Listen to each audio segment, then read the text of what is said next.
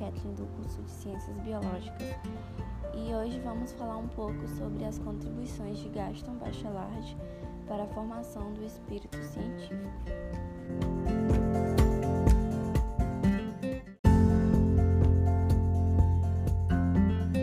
No tópico 1, iremos falar sobre o contexto histórico do pensador.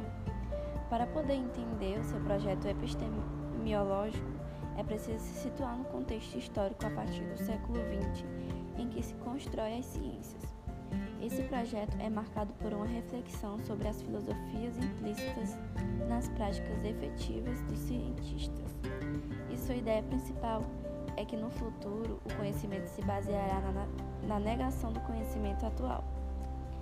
Bachelard dizia que epistemologia consistia na história da ciência como deve ser feita ele queria dizer que toda reflexão efetiva, capaz de estabelecer o verdadeiro estatuto das ciências formais ou abstratas e as ciências empíricas, deve ser necessariamente histórica.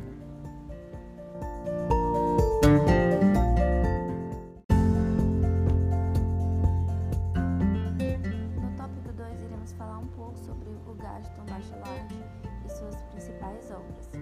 Gaston Bachelard, e poeta francês, nascido em 27 de junho de 1884 em Champagne. Concluiu seu doutorado em 1927 com a tese Ensaio sobre o Conhecimento Aproximado e Estudo, estudo sobre a Evolução de um Problema da Física, a Propagação Térmica nos Sólidos. Bachelard escreveu várias obras, entre elas A Formação do Espírito Científico e Psicanálise do Fogo, em 1938, A Água e os Sonhos, em 1942, O Ar e os Sonhos, em 1943, A Terra e os Devaneios da Vontade, em 1948, O Materialismo Racional, em 1953, A Poética do Espaço, em 1957 e etc. Além de filósofo crítico e epistemólogo, Bachelard era cientista e poeta. Publicação das suas obras revela a oscilação de interesses da filosofia das ciências, a lógica, a psicologia e a poesia.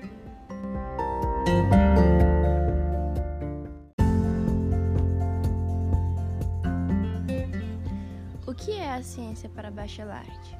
Na ciência, as imagens são entendidas como obstáculos à construção de conceitos, sendo o pesquisador obrigado a permanecer em constante estado de vigilância. A imagem é aquilo que a ciência não pode apropriar. Ela não se repete e a ciência precisa do objeto.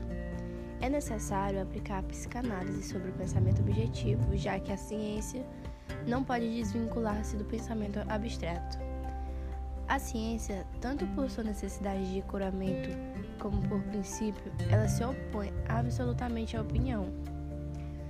O autor ele propõe um pensamento científico abstrato, uma vez que considera que não há um conhecimento verdadeiro, e sim um conhecimento científico apropriado. O cientista tem um compromisso à verdade, mas ela é aberta e não deve produzir a verdade mas sim um conhecimento aproximado, ou seja, a, a ciência ela nunca vai chegar a uma verdade absoluta, porque não existe uma verdade absoluta. Então eles buscam uma verdade próxima, ou seja, algo aproximado da verdade, mais aproximado possível.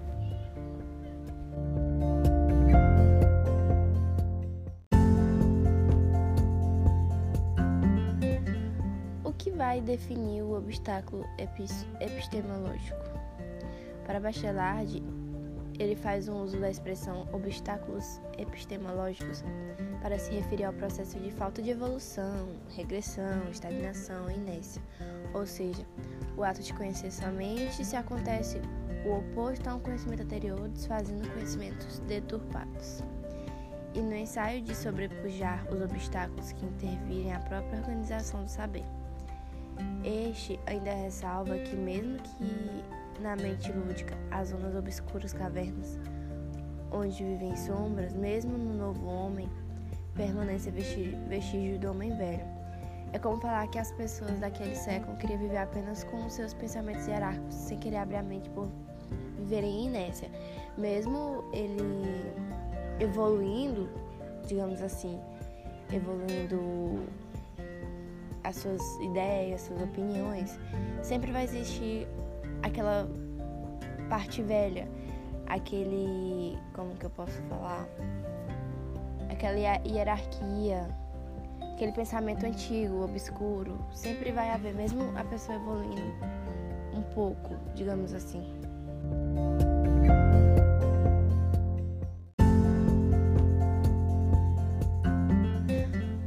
O que é a ruptura epistemológica mencionada por Gaston? Bachelard critica as concepções que dão continuidade à história das ciências, introduzindo a categoria de ruptura para assinalar a dupla descontinuidade histórica e epistemológica que na mesma se verifica. A ciência não é um conhecimento absoluto, nem rigoroso, mas cada vez mais se aproximando do sentido profundo da natureza. Bachelard fala que o progresso ele se faz por meio de rupturas sucessivas. Ele falou a seguinte frase: Nós acreditamos com efeito que o progresso científico manifesta sempre uma ruptura, perpétuas rupturas entre conhecimento comum, que é o senso comum, e o conhecimento científico, desde que se aborde uma ciência evoluída, uma ciência, pelo próprio fato de suas rupturas, traga a marca da modernidade. Ele não visava estabelecer a relação do saber produzido pelos homens com as coisas, mas sim a relação entre os homens com o seu saber. Então ele dizia que não é os homens que se relacionavam com as coisas, mas sim com seu saber.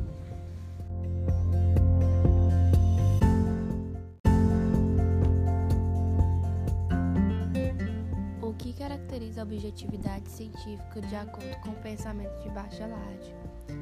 Então, para Bachelard é necessário estabelecer o conhecimento verdadeiro para colocar a cultura científica em estado de mobilização permanente, substituir o saber fechado e estático por um conhecimento aberto e dinâmico dialetizar todas as variáveis experimentais, oferecer enfim a razão para evoluir.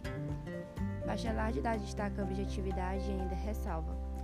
Já que não há operação objetiva sem a consciência de um ritmo primeiro, devemos começar as lições de objetividade por uma verdadeira confissão de nossas falhas intelectuais.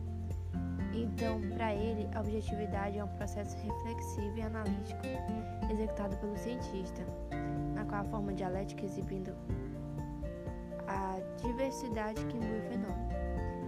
Aí ele relata que a objetividade se torna tanto mais pura quanto mais cessa de ser passiva e se torna nitidamente ativa quanto mais cessa de ser contínua para tornar-se mais claramente descontínua.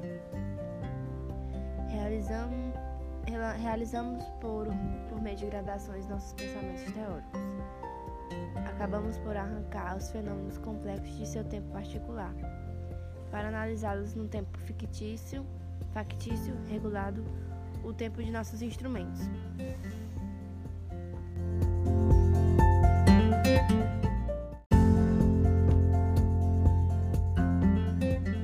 Modo geral, as contribuições de Gaston para a formação do espírito científico ela é baseada na ciência possuindo obstáculos e rupturas, onde é necessário para obter um progresso.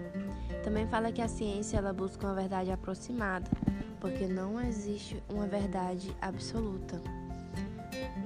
A partir dos estudos propostos por Bachelard, a gente conseguiu buscar o pensamento científico a partir do princípio de que todo conhecimento científico, embora parta do senso comum, deve distanciar-se dele ao refinar-se. Ele propõe a ruptura que deve ser vista como continuidade. Eu sou Juliana Kathleen, obrigada pela sua atenção e até a próxima.